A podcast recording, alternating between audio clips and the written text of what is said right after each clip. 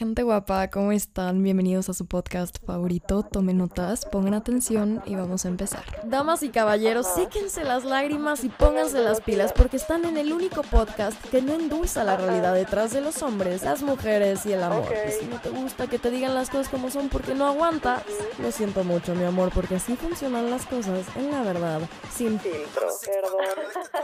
Gente bonita, ¿cómo están? Bienvenidos a un miércoles más con La Verdad Sin Filtro. Yo soy su host favorita, Jessica Lork, y en el episodio de hoy vamos a hablar acerca de cuando eres muy madura o muy maduro para tu edad. Creo que este es un concepto que estamos muy acostumbrados a escuchar en nuestra generación y por lo mismo se ha normalizado demasiado sin entender a ciencia cierta el trasfondo psicológico y el desglose emocional que hay detrás de ser una persona madura para tu edad. Entonces, en este episodio te voy a explicar a profundidad todo esto y cómo es que el ser maduro para tu edad te afectó en tu infancia mediante heridas y traumas que por supuesto tienen secuelas en la adultez y que te voy a ayudar a solucionar. Porque sí, efectivamente, esta es la sexta herida de la infancia de la cual yo no veo que se hable lo suficiente y necesitamos empezar a hacerlo. Entonces, te aseguro que al final de este episodio te vas a entender muchísimo más mediante toda la introspección que vamos a estar haciendo.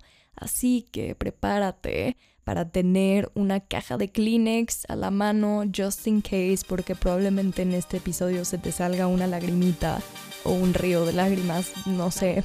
Pero bueno, vamos con el adelanto del episodio para empezar de una vez. Te voy a decir la realidad sobre ser una persona muy madura para Te convertiste en la versión que tu niño interior necesitaba tener, no sé. Tenías que estar ahí para todos, pero ¿quién estaba ahí para ti de la forma en la que lo necesitabas? Desarrollaste esto como un mecanismo de defensa para sobrevivir del trauma. Aprendiste que tus emociones no eran realmente válidas. No necesitabas ser maduro, necesitabas ser protegido. Un niño interior no es ajeno a ti, sigue siendo tu niño interior, son la misma persona. No es que estuvieras actuando como un adulto, estabas actuando como alguien que no tenía necesidades.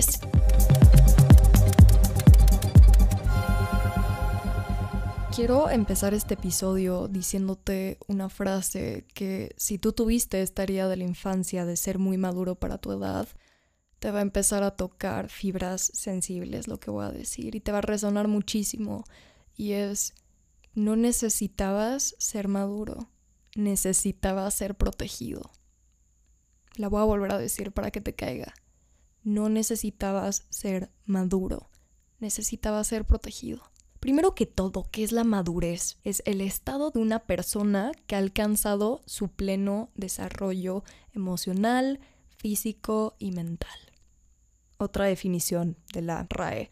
En concreto, cuando hablamos de madurez emocional nos estamos refiriendo al hecho de que una persona en cuestión cuenta con un pensamiento y una conducta tanto sobre sí misma como sobre el resto del entorno que indiscutiblemente la alejan de cualquier tipo de actitud que se pueda definir como infantil. Ya te está cayendo el 20 de las cosas, ¿no? ¿Cómo se desarrolla la madurez? ¿Por qué es importante la madurez? Yo no estoy diciendo que sea algo malo, que si tú eres una persona madura esté mal. Estoy diciendo que el ser muy maduro para tu edad, el ser maduro desde que eres un niño, no es bueno y no está bien normalizado. porque Ahí te va. Primero que todo, la madurez es algo que se va aprendiendo también mediante los papás. Ellos te van ayudando a lo largo de tu educación, de tu crecimiento, para tener herramientas y capacidades de moverte a través de la vida. No es como que un niño nace y ya tiene eso de cajón. Y no debería de tenerlo. Como te digo, es algo que se va desarrollando, es algo que vas aprendiendo. ¿Qué pasa cuando la vida o personas a tu alrededor te impulsan a madurar a una edad temprana? Pues básicamente te estás saltando etapas, porque un niño no necesita ser maduro. ¿Por qué? Porque es un niño, güey. La madurez no tiene nada que ver con ser un niño. Acabamos de ver la definición, te la acabo de decir.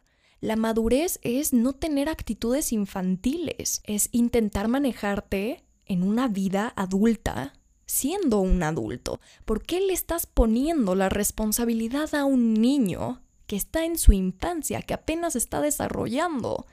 de ser maduro. Y te voy a poner un ejemplo que simplifica más esto para que lo puedas visualizar. Es como si tú estuvieras a punto de entrar a primero de primaria y terminaste saltándote todos esos años para entrar a primero de secundaria, adaptándote a los aprendizajes y conocimientos de alguien de primero de secundaria.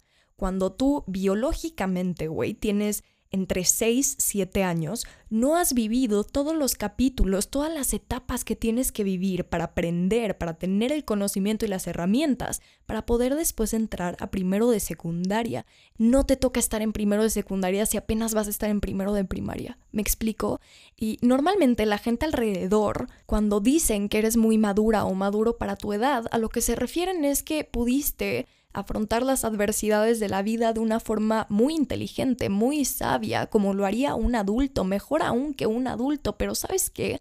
Cuando un niño termina haciendo esto, no es que estuvieras actuando como un adulto, sino que estabas actuando como alguien que no tenía necesidades.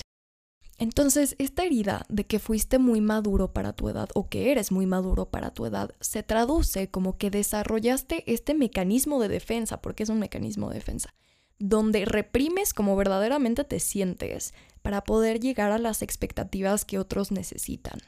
Y si eso no te resuena, es la segunda razón, que desarrollaste, te digo, este mecanismo de defensa para sobrevivir ante el trauma que estabas viviendo.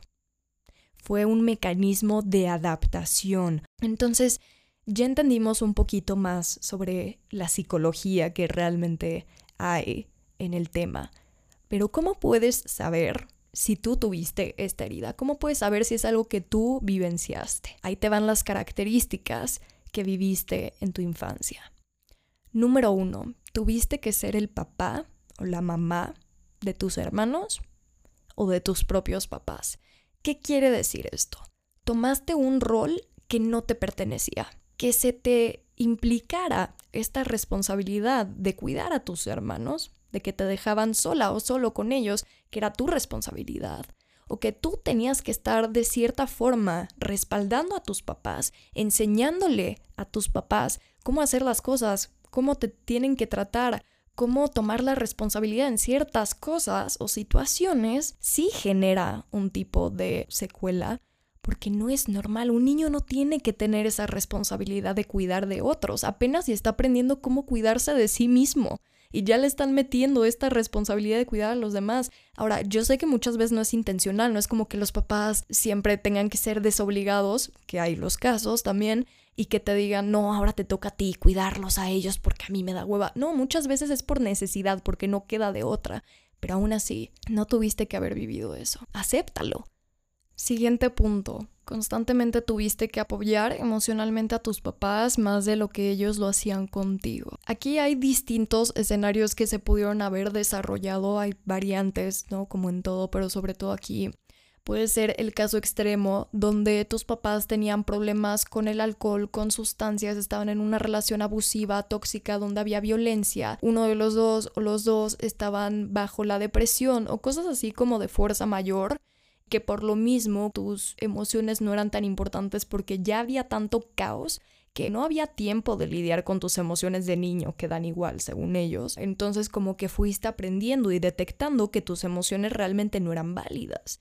O en el siguiente caso que también puede existir es que a lo mejor no fue algo tan extremista, simplemente tuviste papás que eran muy inmaduros. Créeme que no es como que porque no fue tan extremista no te afectó tanto, porque no sea el peor caso que pudo existir, entonces ah, da igual, no estuvo tan grave, porque sí, también es algo muy difícil con lo cual lidiar que no les importaba el cómo te sentías, que no te preguntaban por cómo te sentías, que no te escuchaban, que invalidaban, que nunca tenían tiempo, que se lo tomaban a mal, se enojaban contigo incluso por sentir esas cosas. Pero aunque afectan de manera diferente, siguen afectando. Siguiente punto que va de la mano del primero. No te enseñaron cómo gestionar o procesar tus emociones. No te enseñaron cómo aprender a sentir, cómo aprender a canalizarlas tú tenías que lidiar con todo esto sola, solo. Entonces, sea el caso que sea que estaba ocurriendo en tu familia, el caso que sea de cómo eran tus papás, simplemente no había esa ayuda emocional, esa gestión emocional que como llevan varias veces que te digo, es tan importante en los papás hacia sus hijos. Y aprendiste a lidiar con todo eso como pudiste, solita, solito. Eso no significa que actualmente tengas las maneras correctas de hacerlo. Siguiente punto. Sentías que siempre tenías que ser la persona más fuerte dentro del caos, la persona más resiliente, la que tenía que estar ahí para todos, la que tenía que apoyar, la que tenía que ser intermediaria constantemente, la que no podía llorar, la que no podía dejarse hundir porque ya había tanto caos en tu vida que eso no, no era parte de lo importante. No podías permitirte también estar mal. No, siempre tenías que ser fuerte, independientemente de qué tan grave fuera la situación, tenías que estar ahí para todos. Pero ¿quién estaba ahí para ti de la forma en la que necesitabas? Siguiente, tuviste responsabilidades y preocupaciones que no te tocaban a tu edad. Te preocupabas por la comida, por tu ropa, por el dinero, por la salud, por la casa y te responsabilizabas por situaciones en las que no te tenías que responsabilizar todavía. Otro punto, no solían respetar tus límites. Entraban a tu cuarto sin permiso, sin tocar, o no te daban la elección de que tú tuvieras tu libre albedrío. Y no que te pusieran reglas y que eso es quitarte el libre albedrío, simplemente no te daban tu espacio, tu independencia, tu libertad de ser un niño. Y el último punto, pero no menos importante, es que si tú contabas algo que te pasó, negaban tu experiencia, negaban tu sentir. No, esto no pasó así, no, te lo estás tomando mal, Ay, hay problemas más grandes en el mundo. Cuando seas adulto te vas a dar cuenta de cuáles son los problemas de verdad. Toda esta idea de que lo tuyo no importa, de que lo tuyo no pasó así, de que hay cosas más importantes y más relevantes que están pasando. Por lo mismo, pues tus necesidades dan un poco de igual. Incluso para ti ya te empiezan a dar un poco de igual. Y el hecho de que un niño tenga un problema no significa que sea menos importante o más importante que un problema de adulto. Es un problema que le toca vivir como niño. E incluso este tipo de niños normalmente sí están lidiando con problemas de adultos. Emocionalmente. Puede que este niño tenga depresión o incluso algo peor. Entonces, esta parte de negar que los niños no tienen problemas y de hacer ver al niño como que el niño no entiende lo que está pasando, como de que ah, cuando crezcas te vas a dar cuenta. El niño ya se está dando cuenta. El niño sí sabe más o menos bastante bien lo que está pasando alrededor. Entonces esta parte de, querer hacer como al niño como tonto, que no sabe nada, que sus emociones no son válidas, que sus experiencias no son válidas, claramente si es algo que tú viviste, pues te digo, va a traer secuelas. Y más o menos estos son los puntos que te puedo decir para que te des una idea de cuáles son esas cositas que pudiste haber vivido en tu infancia que te llevaron a ser muy madura o muy maduro para tu edad. Claramente también, aquí paréntesis, están los casos más extremos, donde, pues bueno, ya son temas más sensibles, que también entran en que tengas esta herida de la infancia, pero como te dije hace rato, no necesariamente tuvo que haber pasado eso para que tuvieras esta herida, pueden ser muchas cosas, pero sí todo lo demás de abuso sexual, físico, violencia, separación de tus papás, pérdida de uno de tus papás o de los dos, todo eso también va influyendo muchísimo en esta situación. Si eres una persona con esta herida, probablemente con lo que te he dicho ahorita vas a estar un poquito en duda de si, si tuviste esta herida o no la tuviste. Como que las personas que tienen esta herida no pueden simplemente aceptar que la tienen porque eso significa reconocer sus emociones y reconocer sus vivencias, cosa que la gente nunca quiso hacer con ellos. Entonces, lo siguiente que te voy a decir son las secuelas y todo lo que se va a estar viendo reflejado una vez que ya seas una persona adulta. Entonces, si no son todos estos puntos, muchos de estos puntos de la siguiente lista te van a resonar mucho y te vas a ir dando cuenta si esta es tu herida. Primera secuela, sentido de perfeccionismo constante en todo Puede ser algo muy tonto, puede ser algo muy grande, puede ser tan solo un pasatiempo, un hobby de lo cual no necesitas algo en concreto o una meta, pero en absolutamente todas las áreas de tu vida o en la mayoría vas a tener un sentido de perfeccionismo brutal no vas a ser tan tolerante con tus errores, porque los ves como un fracaso. Y te digo, esta sensación de perfeccionismo va a venir acompañada de una frustración cuando las cosas no te salgan como quieres. Entonces vas a tener una exigencia cañón de todas tus habilidades, de todas tus decisiones, de todo lo que haces, de todo lo que te conforma para probarte a ti mismo y probarle a los demás que eres capaz, que eres maduro, que sí puedes. Siguiente punto, tienes la necesidad de hacer todo tú solo, sola. Eres una persona demasiado independiente. No te permites pedir ayuda. Piensas que tú sabes cómo hacer las cosas. Al final siempre las has hecho tú, o en su mayoría lo has hecho tú. Entonces, ¿te gusta sentir ese control de que toda la responsabilidad esté en tus manos para que las cosas salgan bien, para no tener miedo, para no ser vulnerable, para no exponerte a que pase algo que te desestabilice? Pero esto mismo hace que te vuelvas una persona hiper independiente que en absolutamente nada pueda recaer de alguien más, porque nunca aprendiste a recaer en alguien más. Otro punto, desarrollas apego evitativo.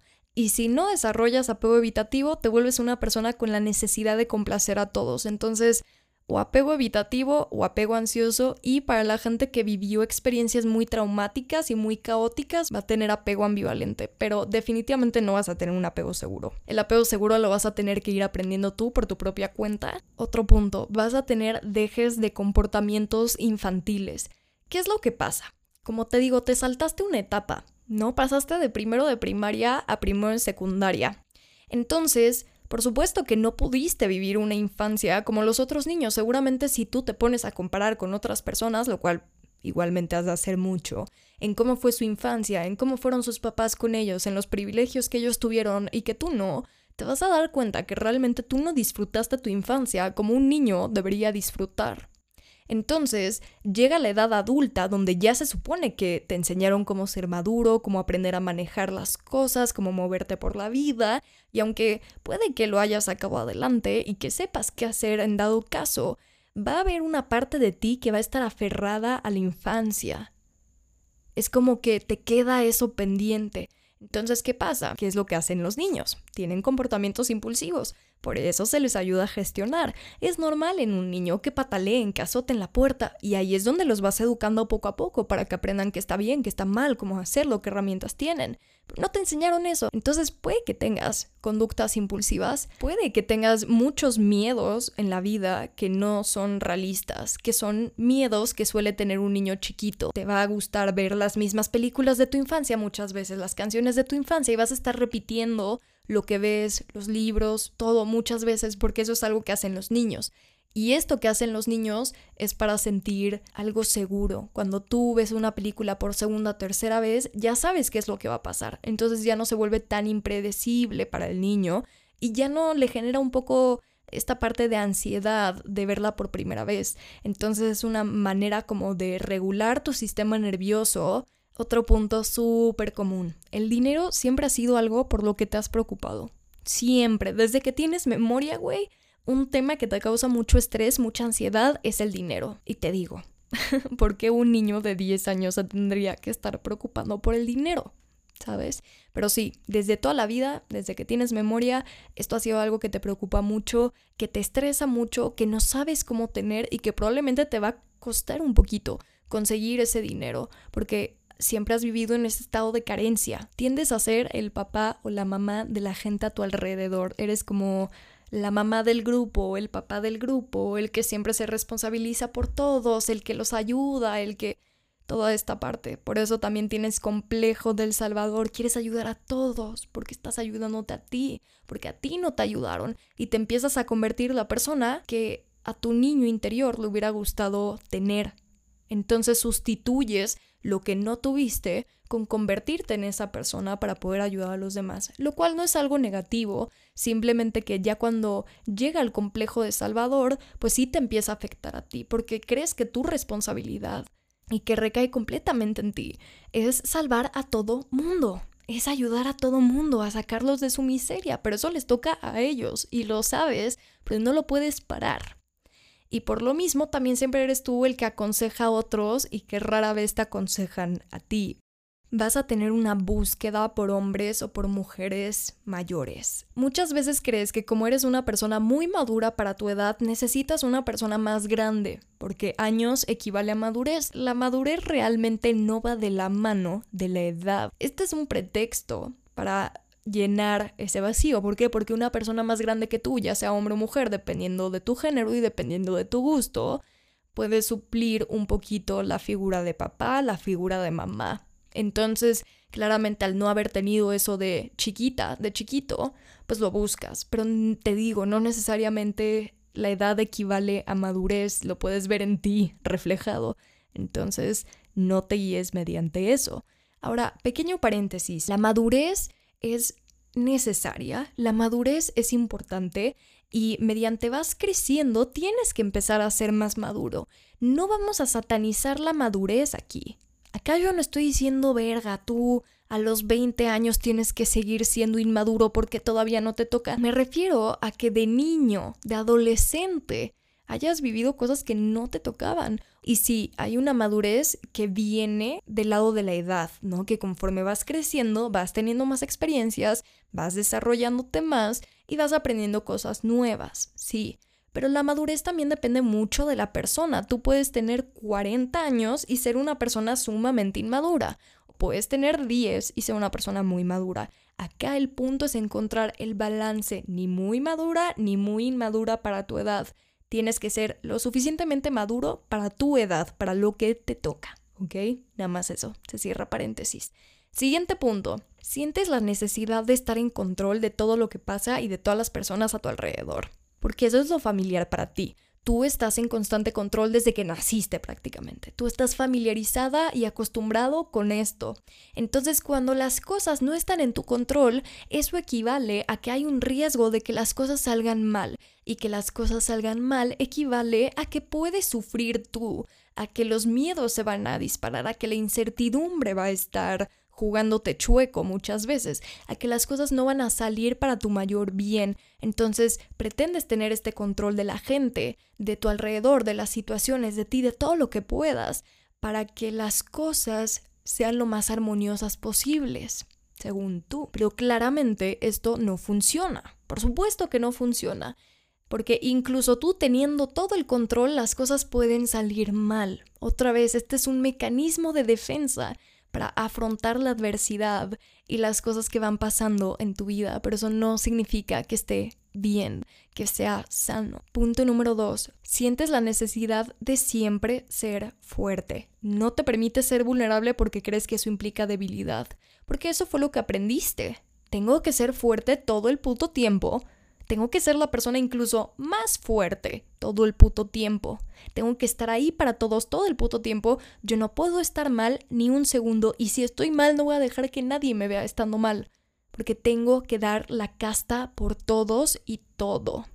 Entonces, como para ti la vulnerabilidad, la apertura emocional no es algo común, no es algo que aprendiste, lo relacionas con debilidad, con fragileza, cuando no es así. Al contrario, cuando te permite ser vulnerable es cuando te permite ser más fuerte, porque implica mucha fortaleza el ser emocional, el ser vulnerable, el exponerte.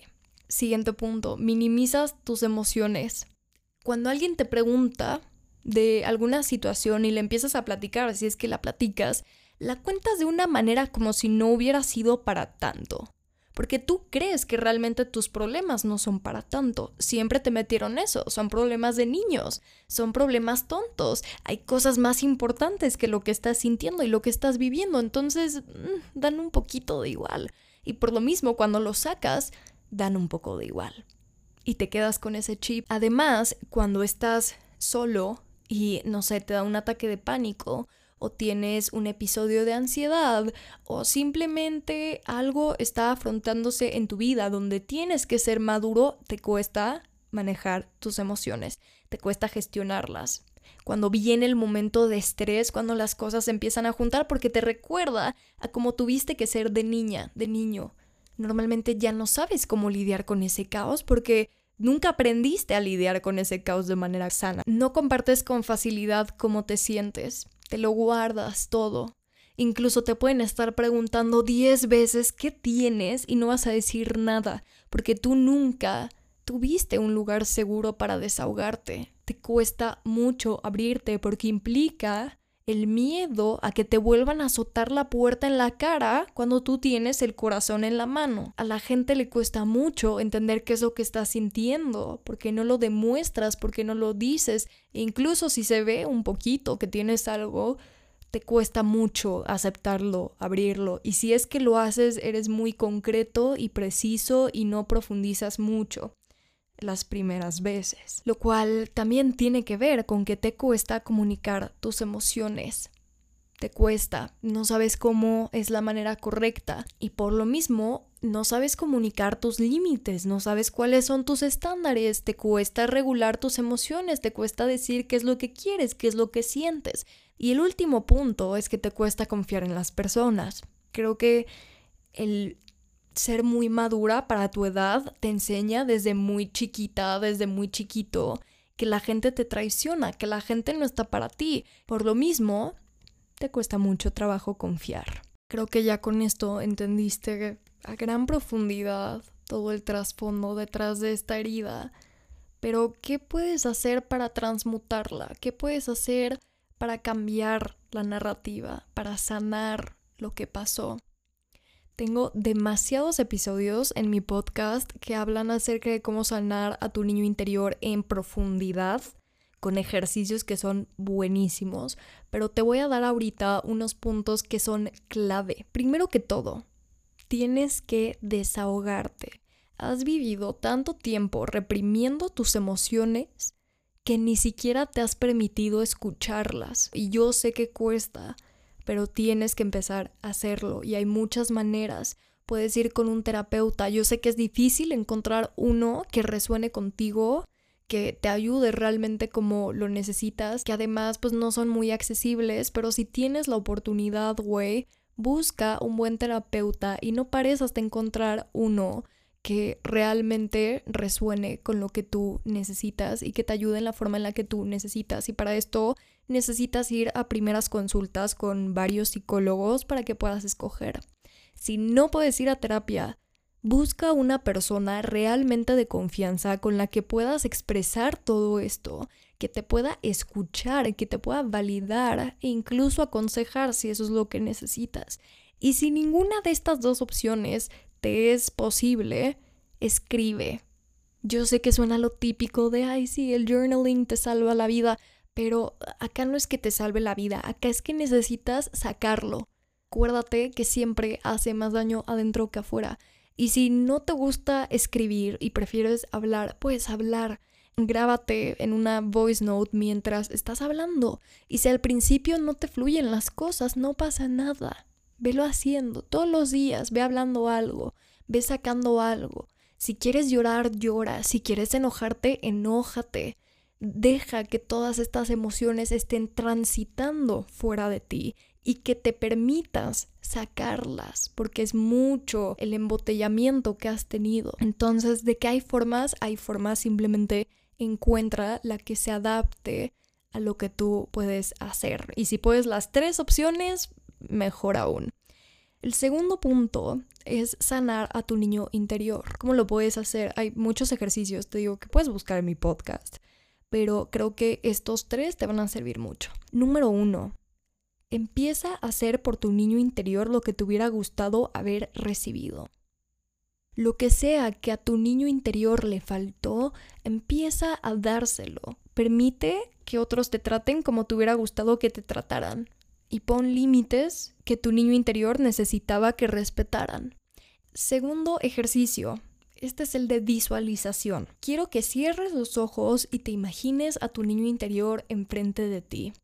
Quiero que lo veas, quiero que le des todo el cariño y los apapachos del mundo que tú quieras. Quiero que le digas todo lo que le hubiera gustado escuchar. Estás ayudando a que empiece a cobrar más sentido toda la situación, a validar toda esta situación y poco a poco irle dando un cierre. Y este es un ejercicio muy, muy poderoso. Entonces, hazlo cuando tengas tiempo. Visualiza e imagina lo más detallado posible y dile todo lo que le quieras decir. A tu niño interior le va a servir porque como te digo, ese niño interior eres tú, sigue siendo tú. Entonces eso que estás haciendo lo estás haciendo por ti, pero por ese niñito, esa niñita que también lo necesitaba. Y último ejercicio, hazle cartas a tu niño interior, ya sea en tu teléfono, en tu compu, a mano, como tú quieras, pero hazle cartas, como si realmente se las fueras a mandar y escríbele todo lo que tú quieras. cómo es tu vida, qué consejos le puedes dar, lo que tú quieras. Y el tercer punto es hacer trabajo de sombra. De lo que consiste esto es en trabajar tus miedos, tus inseguridades, tus vulnerabilidades, tus puntos flacos, tus traumas, tus heridas y evolucionar todo eso. Y un ejercicio que es buenísimo, que yo he recomendado en otros episodios, es preguntarte por qué. Entonces empiezas con el miedo básico a nivel superficie, no a nivel punta del iceberg. Me da miedo no ser exitoso y te preguntas por qué. Y ahí va a salir otra respuesta. Y vuelves a preguntarte por qué. Y así varias veces, hasta que por lo menos a la octava vez aproximadamente que te preguntes por qué, vas a llegar a la verdadera razón de ese miedo. Te lo prometo, este ejercicio te hace llorar, súper mega poderoso porque te empiezas a entender, te das cuenta que las cosas son más allá de lo que aparentan ser, tienen más capas de las que aparentan tener y mediante irte preguntando por qué un par de veces vas a encontrar esa respuesta y vas a decir, ah, ya entendí por qué tengo este miedo, ya sé de dónde viene este miedo, ya sé cuál es el combustible de ese miedo. Y entenderlo yo creo que ayuda mucho a liberarte. No siempre tienes que entender todo, pero hay cosas que sí ayuda mucho el entenderlas y el conocimiento es poder. Entonces, este es un ejercicio que a mí personalmente me ha ayudado siempre en cualquier cosa y que me produce mucha tranquilidad y entendimiento sobre lo que pasa a mi alrededor y en mí. Pero una vez que encuentras esta raíz, puedes empezar a trabajar a partir de esa raíz para arriba. ¿No? Entonces, en vez de seguir escarbando, ahora vas a empezar a salir a la superficie. Tienes que empezar a perdonar tienes que empezar a desapegarte de la situación, a sacar todo lo que sientas por ellos, decírselos, si es necesario confrontarlos, si no se puede escribirlo y quemarlo, güey, te digo, rituales para hacer esto hay muchos, pero tienes que perdonar. Y una vez que empieces a perdonar, empiezas a aceptar. Y una vez que empiezas a aceptar, de repente ese miedo de no ser exitoso todavía está ahí, pero ya no tan latente. Entonces empiezas a reprogramarte con distintos patrones que sí te van a servir. Y te digo, esto es un ejemplo, pero así puede ser con cualquier tema. Como te digo, tengo muchos episodios al respecto, velos a checar, pero creo que esto engloba bastante bien el trabajo que tienes que empezar a hacer. Y tenerte mucha paciencia, no exigirte tanto y empieza a entender, a aceptar, a perdonar y a soltar.